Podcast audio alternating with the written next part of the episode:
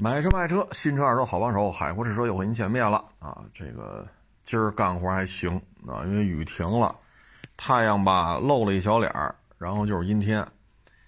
嗯，露天干活吧，反正也出一脑门子汗，但是还行，毕竟气温下来了啊。最近这两天雨下了勤嘛，有些活儿就压在这儿，然后今天赶紧把这车该验的验啊，交完钱了嘛。嗯，前天吧，我微博上发了一个这事儿吧，哎，呃，挺挺闹心的啊。看完之后，很多人觉得不能理解。其实我看完之后，我也觉得怎么怎么会这样呢？啊，就是什么事儿呢？就是一个那个骑摩托车的一个驾驶员，他骑着这个摩托车到路口的时候呢，看见有闯红灯的。啊，老头老太太闯红灯，然后呢，他就赶紧刹车呀，啊，结果一刹车吧，这个车速比较快，因为它绿灯嘛，我机动车放行嘛，结果急刹车的时候呢，摔倒了，摔倒了之后呢，这老人吧没撞着，这两个老人没撞着，这摩托车摔这儿了，摔着之后呢，摩托车驾驶员就没起来，就躺地就不动了，结果呢，这俩老人看了几秒钟走了。旁边有过路的呀，啊，有过路的群众就打电话啊，叫警察呀，叫救护车呀。结果呢，医生来了之后说这人已经摔死了，摔死了，不用再拉回去救了，现场就可以确认死了。死了之后吧，这个事儿吧，最后怎么判的呢？第一，摩托车驾驶员超速，啊，因为现场有这种刹车痕迹。啊，然后这摩托车不地下滑出去了吗？滑着，这不是也地上也有痕迹吗？根据摩托车的重量，这种刹车的痕迹和滑的痕迹，然后推算出这台车的行驶车速超过了这条路限速的这种上限啊。这是其一，其二呢，未在最右侧车道啊。然后呢，这事儿吧，怎么算的呢？算机动车驾驶员，就是摩托车驾驶员承担主要责任。两个老人呢闯红灯，但是他走的是人行横道，他负次要责任，各赔偿十万。也就是说，这摩托车的驾驶员的家属能拿到二十万。啊，哎呀，这事儿吧，我觉得发完之后吧，我也觉得挺闹心的。为什么呢？这里有一些。值得探寻的话题啊！第一，老人闯红灯致驾驶员摔车死亡，那你老人是这起车祸的原因之一。当然了，你说有超速啊，呃，未减速啊，啊，这个走最右侧车道才是你应该走的，你跑到左边来了呀，然后还是直行啊，这些都是说的都没错。但是这里边就是什么问题呢？就是说。躺在地下，人死了，这俩老人算不算肇事逃逸？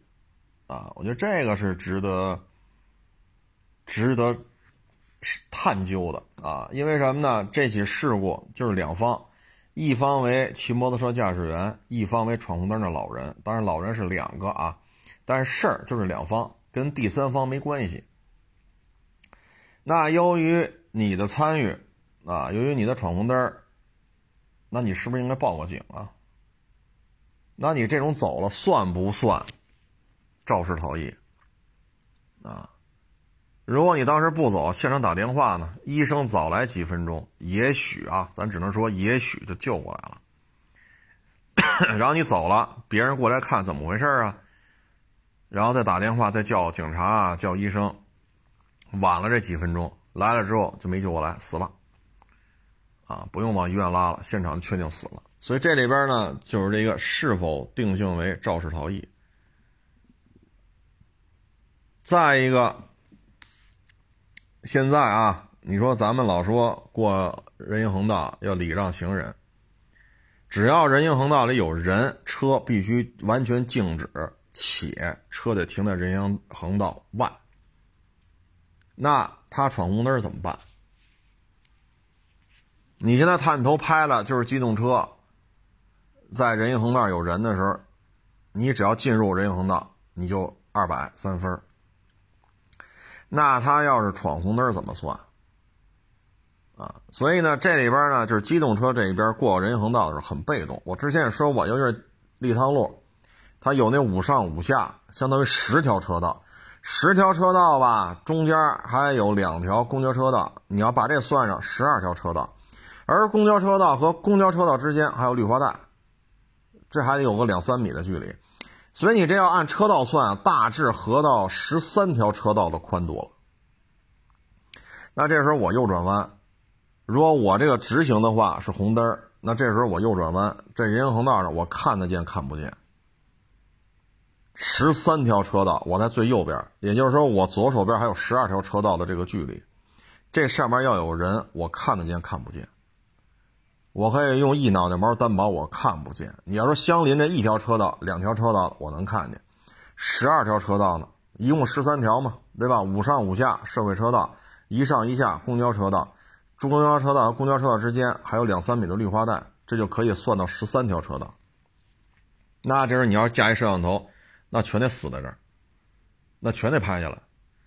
那我就得把车挪挪挪挪挪挪到人行横道上，我才能往左边看看这那边那十二条车道上有人没人。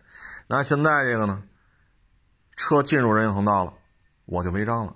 那我搁这等着，我也看不见呢，那就别右转了，那就等放行吧。好，绿灯放行了，大家都直行了，那肯定人行横道没人了。哎，我右转吧。那这时候右边我拐过来，这个顺行方向的人行横道上也是人。那就还是停在这儿吧。所以有些时候啊，就是你不能说这个闯红灯，像这个闯红灯承担次要责任。你像这种情况之下呢，就是闯红灯走人行横道就应该有一个明确的一个处罚，否则的话，这人行横道你说我是让是不让？啊，尤其像立汤路这种河道十三条车道了。那您开车右转弯，左边十二条车道，你看得见吗？你看得见是我看得见，我用一脑毛担保我看不见。说相邻这两条车道，或者多说点三条车道，我能看见。但前提是什么？都得是小轿车。如果停个陆巡，停个或者说金杯，啊，或者说停一中巴车，那完蛋。如果说我左边这条车道停着中巴车，那什么我也看不见了。我只能看见中巴车前头有没有人。所以这个时候，你说这个路口要过的话，这确实这个就不好办了。这事儿啊，这事儿就不好办了。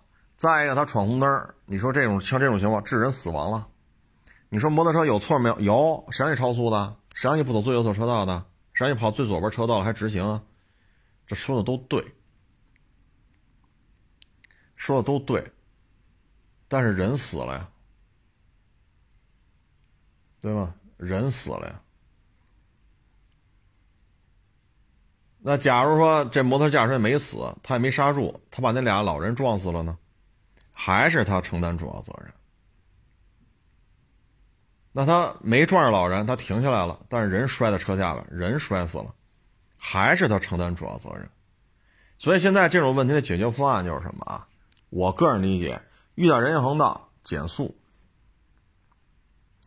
原来我老说嘛，是绿灯吗？是我能不能直行？能，绿灯我直行，带着刹车过。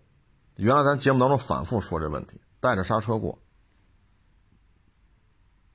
如果这个骑摩托车的说带着刹车过，减速，可能就不会这么一个，就让大家觉得啊多多少少有点不舒服的这么一个结局。因为撞死老人了，是不是也是摩托车的全呃主主要责任吧？最起码是主要责任，因为人家走人行道了啊。所以呢，就是第一，我们能做的，遇到人行道减速、带刹车，我们能做的就这些，别的我们也管不了，我们只能这么做。第二，闯红灯走人行道，应该怎么处罚？说罚个十块二十块不解决不解决任何问题啊，啊不解决任何问题啊！你要想解决问题，那高额的罚款，既然能够人脸识别，那为什么不去识别呢？包括纳入征信，因为什么呢？明知红灯还要闯，纳入征信啊，房贷、车贷啊，考公务员啊，警校啊，医生啊，老师啊，是吧？军校啊，你就都别都别干了。我觉得只有这么来管了，否则的话，你像这个，因为他没刹住，把这老头老太太撞死了，他是不是也是主要责任？是，但他留了条命。这摩托驾驶员可能就会留条命。他没撞上人，自己摔死了，还是主要责任。所以从这个案件这种往外，他会带来很多这种不太好的负面的东西，啊，负面的东西。所以我们就是，我们认为就这两条：第一，遇到人行横道必须减速，别说别的，减速。有没有人过，你先减速，减速。刹车灯一定要亮，刹车灯距离人行横道说十米也好，二十米也好，刹车灯就亮了，然后再过这人行横道，有人能停下来，没人能开走，啊，这是我们能做的唯一的一个解决方案。至于说像天通苑，就这个就是立汤路天通苑这大路口，这这这十二条车道，我我看不见，这问题我也没办法，这现在是无解，要处罚你一个也跑不了。一个也跑不了，除非什么呀？直行方向红灯，我也不右转，我也跟这等着。为什么我看不见左边？谁来也看不见。哪儿那么好？说你左边全是法拉利，全是兰博基尼，超低的这种跑车啊！一般车都一米四到一米五，他可能就一米一、一米二。那你确实能看哪儿哪儿那么好？你左边十二条车道全是兰博基尼，全是法拉利，还都得是跑车，这也不现实啊。所以呢，就是避免出事的方法：第一，减速；第二呢，看不清楚人行横道没有人，那咱就别过了，就这等着就完了啊！否则的话呢，罚款是自己兜着，分儿也是自己分儿给扣啊，没有什么解决方案，没有啊！所以像这种路段，如果加一摄像头，那你的解决方案就是别过了。等直行方向绿灯，你再右转，右转过来顺行方向人行横道全是人，那你还得等啊，否则的话没有什么解决方案啊。这个案子其实处理的，我觉得，唉，怎么说呢？这确实比较不是太舒服吧？啊，这案件判完了之后，大家看这个结局，让老人。让让让，让完了，自己摔死了，啊，这这个结局确实我是，反正哎，大家都是成年人，啊，大家自己琢磨就完了啊。再一个呢，就是这个叫什么来着？摩博会，摩博会呢，你像这个。现啊，昨天重庆交警开始严查，啊，严查重庆的摩托车。这个我们觉得就，哎呀，真是就这帮所谓的短视频的博主啊，说粉丝多少多少，你们来重庆霍霍完了，啊，夜里边两三点钟炸街去，骑前轮、骑后轮，没有牌照。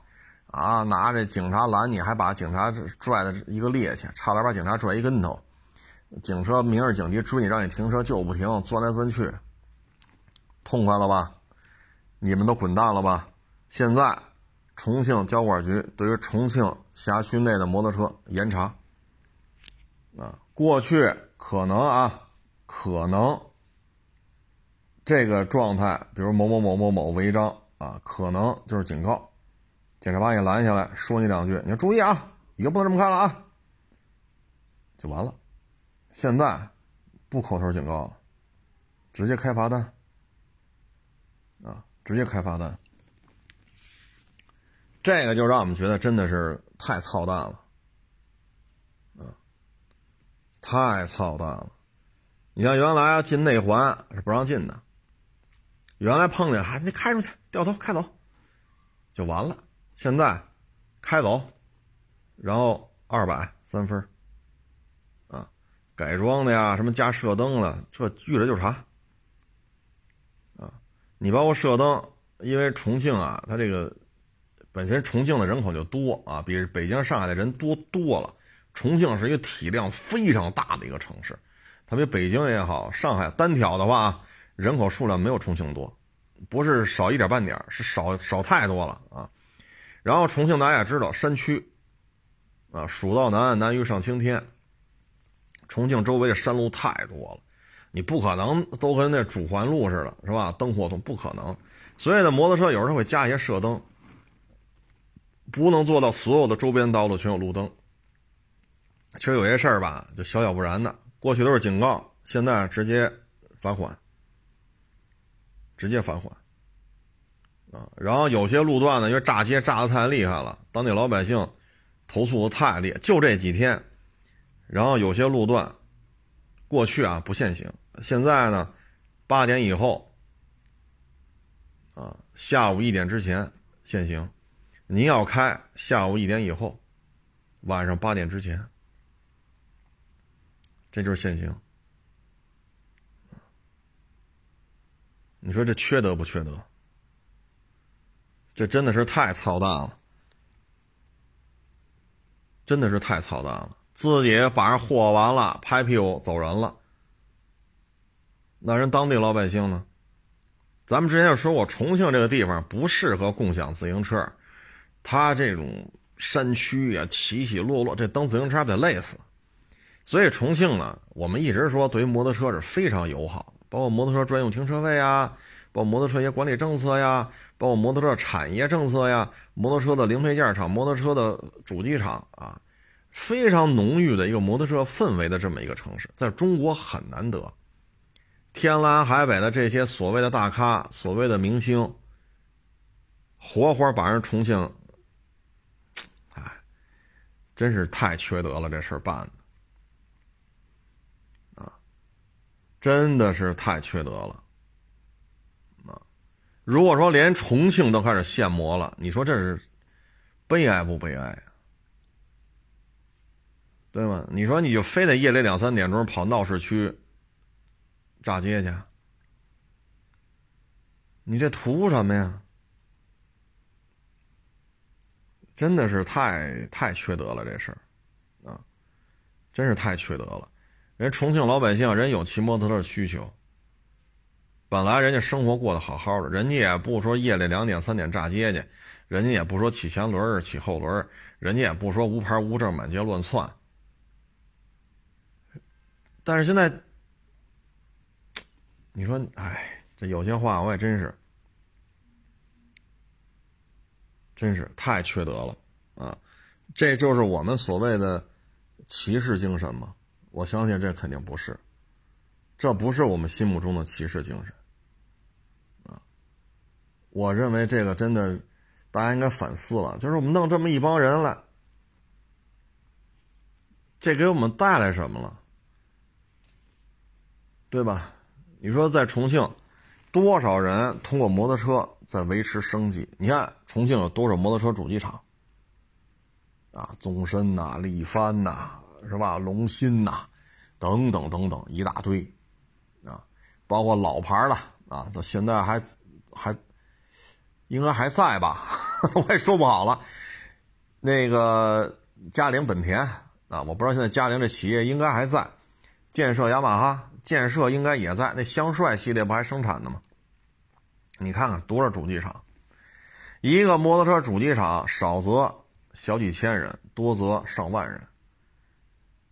你这么多摩托车主机厂，这是叫得上名的啊！一说就是赫赫有名的，就能这么多。然后呢，相关产业链呢，比如说我这生产摩托车轮胎的，哎，我这生产摩托车大灯的，我这生产摩托车那个液晶仪表盘的，啊，我这生产头盔的，我生产护杠的，然后我再给这主机厂做配套，啊，包括我可能生产摩托车电瓶的，啊，等等等等。那这上下游可能就得有个几十万人在通过摩托车这个产业链。就生产摩托车啊，生产摩托车产业链大概得有几十万人，二三十万甚至更多。通过它来维持生计。那你现在这么一弄，你说这，哎，人家本地的骑手啊，真是挺守规矩，跟警察、交警之间呢，其实都是互相尊重。啊都是互相尊重，面上过得去，差不多就行了，对不对？都知道重庆这个这个地形啊，起起落落呀，蜀道难，难于上青天呀，这这这这这都明白是吧？哎，你看看，这可好了，过了瘾了是吧？把人霍霍完走了，这叫什么事儿啊？咱就不说这个糟心事儿了，啊，这个我只能说呀，自律，真的是得自律。咱出去旅游也是，咱别弄得人家好家伙这，是吧？满地勒色，拍拍屁股咱走了，啊，包括有些，咱不是说所有的房车都这样啊，包括我们这儿，就看到一些报道啊，原来也说过，像房车，啊，人家有的老板专门辟了一块地，弄了个房车营地。人家停车位特别的宽，人家停车位得四五米宽，人家考虑那两边的那个深拉的那种帐篷啊，然后每个每个停车位给你弄那洗手盆、充电桩、上水下水接口都给你预备好，这不挺好吗？对不对？给人霍霍的，好家伙！这个每停车位不是比较宽吗？每个停车位有一个地桩一米高，那是一个灯杆一点亮之后非常明显，就怕你晚上找不着，是吧？那这么亮的一个灯杆，就一米高，还给人撞歪了，啊，撞歪跟人说一声啊，走了。那充电插头给人撅坏了，防水的，把防水罩给人撅折了。那你这下大雨，你说这多危险？包那水盆，水盆里边你说洗这那接水什么的，都给弄挺好的吧？瓜果梨桃的这些皮儿啊、核啊，哎呦，还有那个穿剩的袜子，哎呀！所以有人那房车营地，我看过那一视频嘛，那房车营地老板也是特生气，特生气啊！他说：“你这不是毁呢吗？你这不是用，你这是毁啊！然后你煎炒烹炸什么的，有旁边有垃圾桶，就往地下一扔，啊，什么鸡蛋壳啊。”啊，茄子皮呀，啊，什么豆角那个丝儿啊，哎呦我老天！所以还是得自律。一颗老鼠屎坏了一锅汤。这次摩博会就不是一颗的问题了，是应该有这么一帮，才会导致这种情况。啊，所以这个应该是自律，啊，真是应该自律。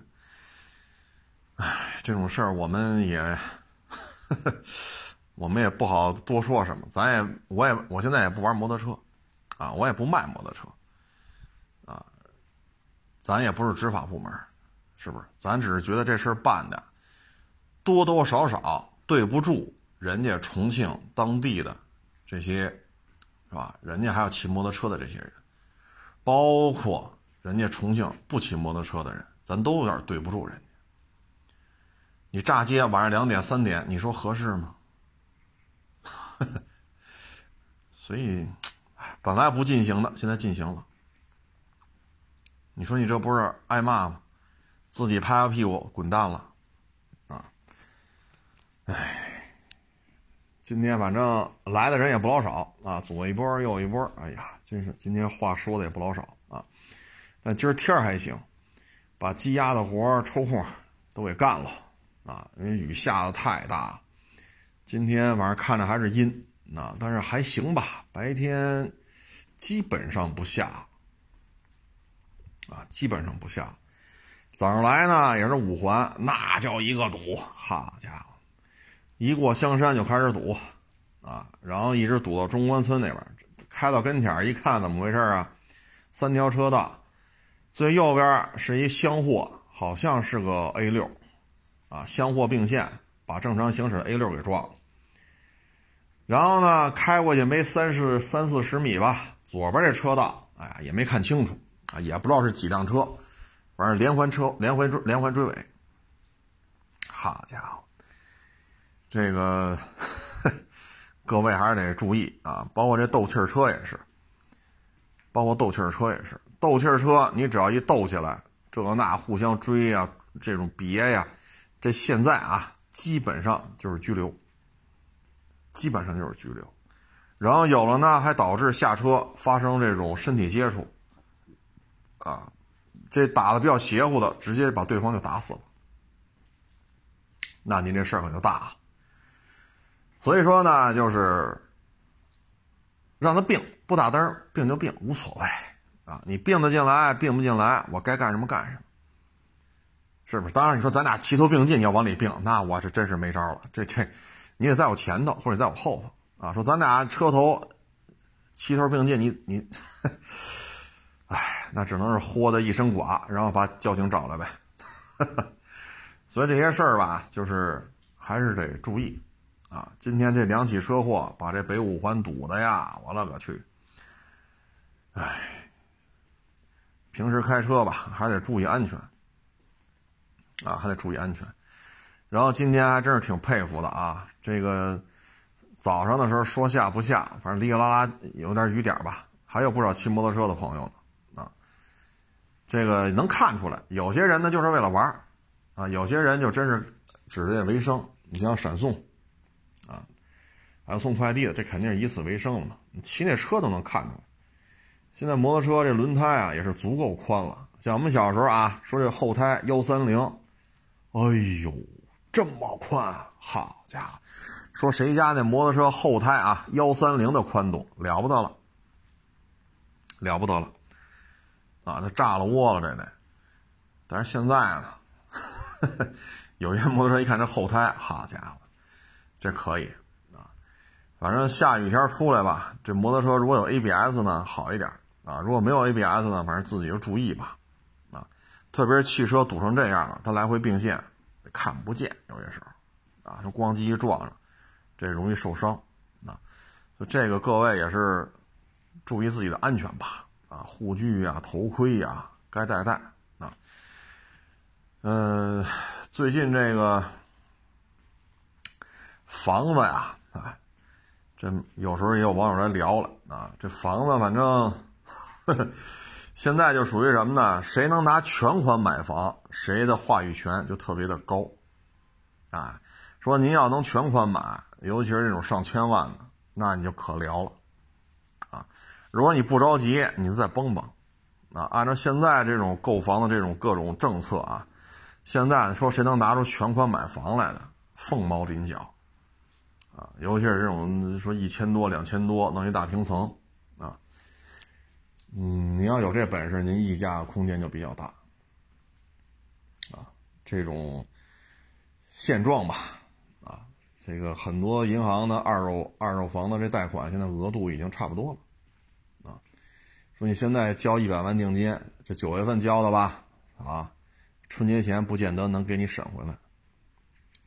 所以各位在买房的时候呢，一定把这个期限想好了，啊，一定要说清楚啊，你别不说清楚，你不说清楚很麻烦，啊，就说清楚。如果说因为银行没有及时审核，比如说约定六个月之内，我的钱和银行的钱都给了人家房主，那如果因为银行放贷的原因导致六个月这做不到，双方自动解除，啊。付出的付出的费用原路返回，中介也不得收费。你要有这么个东西好一点。再一个呢，就是有些呢，我跟我给大家提个建议啊，你比如说我卖房，卖完房我得去买，但卖完房之后我没买着怎么办？我得有地儿住，我就这一套房子怎么办？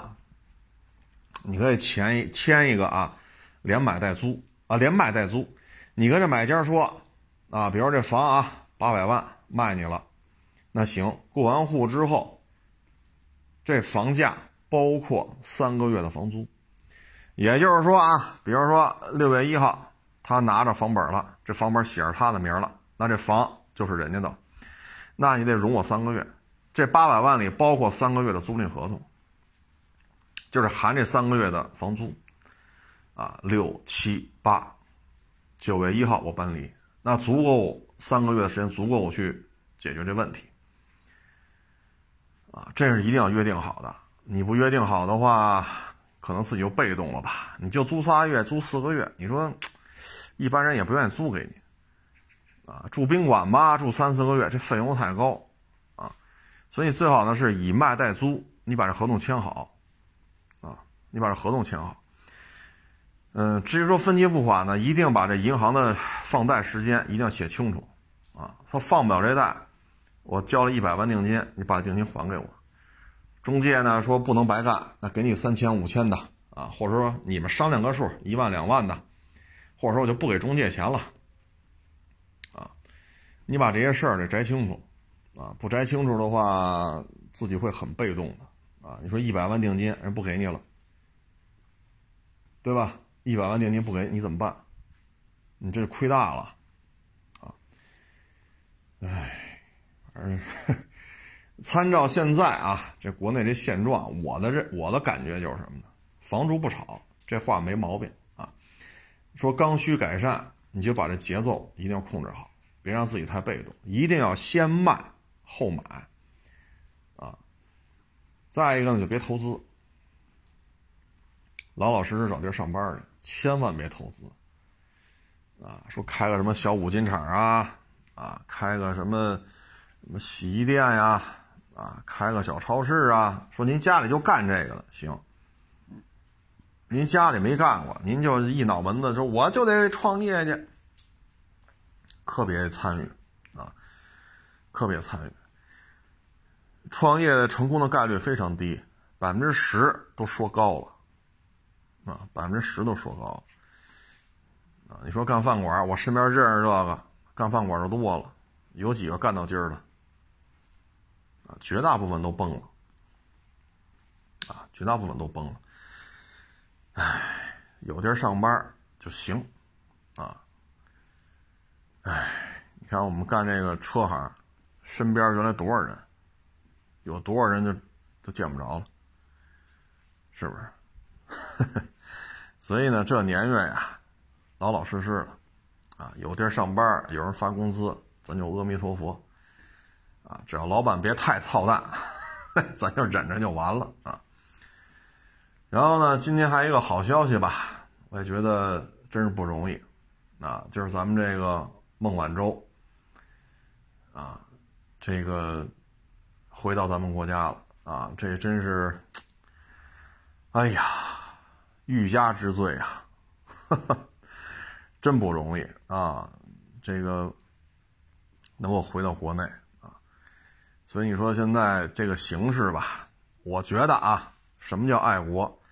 把自己手头的工作干好喽，这就叫爱国。把自己手头这点事儿干好喽啊，别给国家添麻烦，别给街道添麻烦，别给小区添麻烦。这个我认为就是爱国。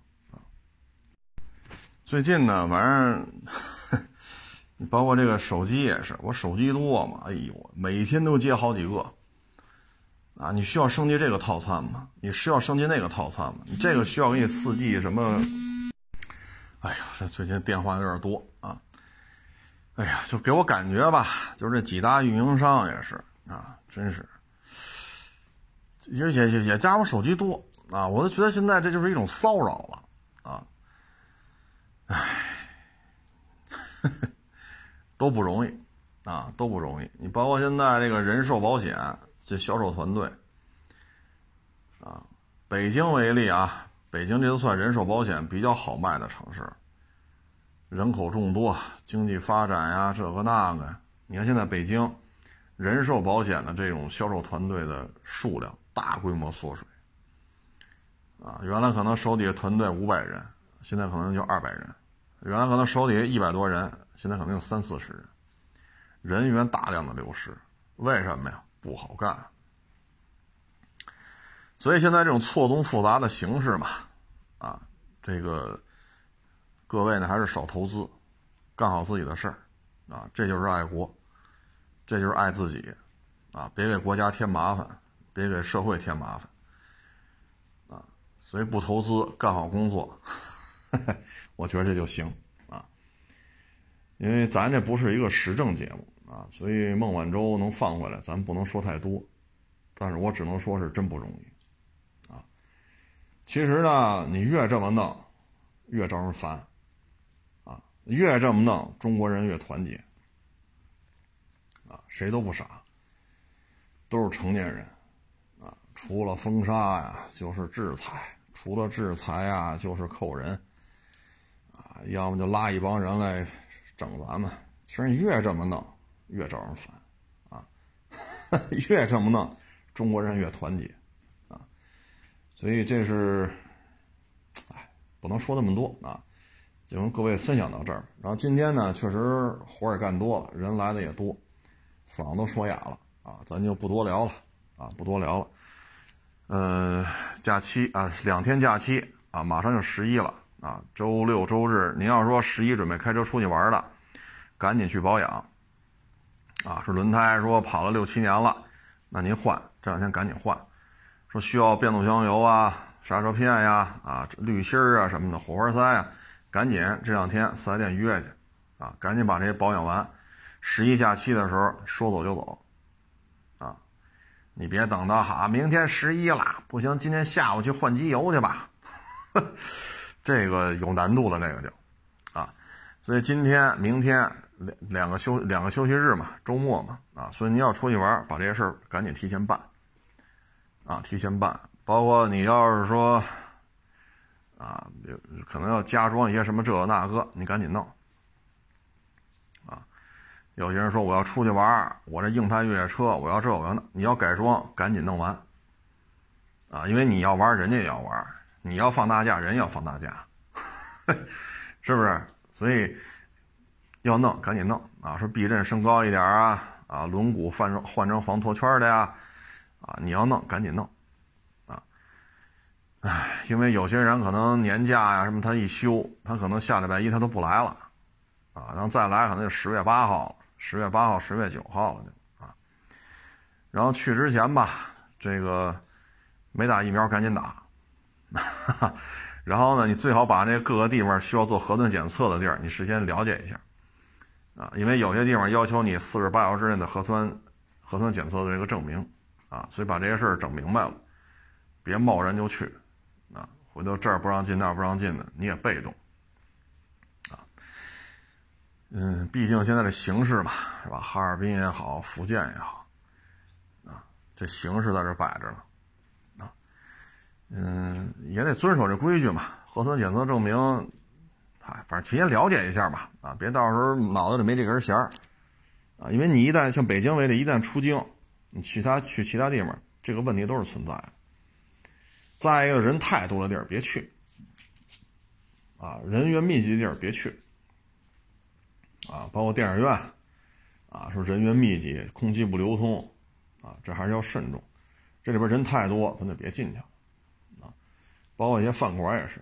啊，人太多，空气不流通，乌泱乌泱，一开门一股热浪都出，那你就别进去了，换个地儿吃。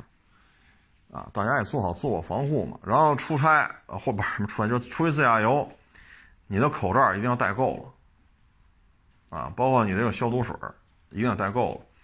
再说日照比较强烈的地方呢，你车里呢别放打火机。虽然说现在北京啊，这已经很凉快了，但不见得其他地方也这样。打火机呀，什么消毒液、滋那个驱蚊水啊，尽量不要在车里边太阳底下暴晒，这东西都是有危险的，啊，都是有危险的。嗯，别的就没什么了吧？我这儿该干还得干，啊，该折腾还得折腾，年年不都这样吗啊？有人来也得盯着，说这一天没人来，没人来也得盯着，但是还是得说啊，各位还是得约。你看今天有两波网友找我来。就没找着，啊，一波呢是跟别人那要着我电话了，围着楼绕啊。我说我在楼后边收车呢，今不是收车来了吗？收一车，好家伙，得亏这找着认识我人了，人给他给把我电话给他打个电话，哦，好家伙，这才找着我。另外一个呢，是因为我屋里当时陪着两波网友聊天我就没看手机，人家呢找我一回，啊，没找着地儿。就又来会儿，哇，没看着，差二十分钟没看着，赶紧我跟我又把那微信又问在哪儿啊，又再就告诉怎么来。所以呢，各位要来之前最好是提前说一声啊，我好给你留电话，还是给你留地址，还是怎么着的？别到时候你说你像今天我要没弄着，这又有两波网友找不着我，因为楼太大，好几万建筑面积，好几万平米。今天也不知道碰着谁了，把我电话给他了，这才找着我。我说赶紧上楼上坐会儿啊。所以各位呢，就来之前沟通好了，你说你几点来啊？我把电话给你，然后咱死等，成吧？要不然你说我外在这儿干着活呢，我确实也在这儿呢，您确实也来了，你也没找着我，我也不知道你来，你说这不就不合适了，是不是？没办法，现在楼上楼下、院里院外、举升机、路试、收车去，办公室里陪着聊天，院子里验车去，就杂七杂八的事儿太多，啊，事儿太多，所以各位最好提前，你约一下几点来，我们好知道有这事儿，到这点了就得死等你，就得看你这微信，啊，要不然你说让您找不着，又联系不上，或者说我没看手机，这我们也觉得，哎，反正有手机太多，都揣兜里吧，裤子都得掉了。哎，行吧，那谢谢各位了，谢谢各位了啊！呃，欢迎关注我的新浪微博“海阔试车手”微信账号“海阔试车”。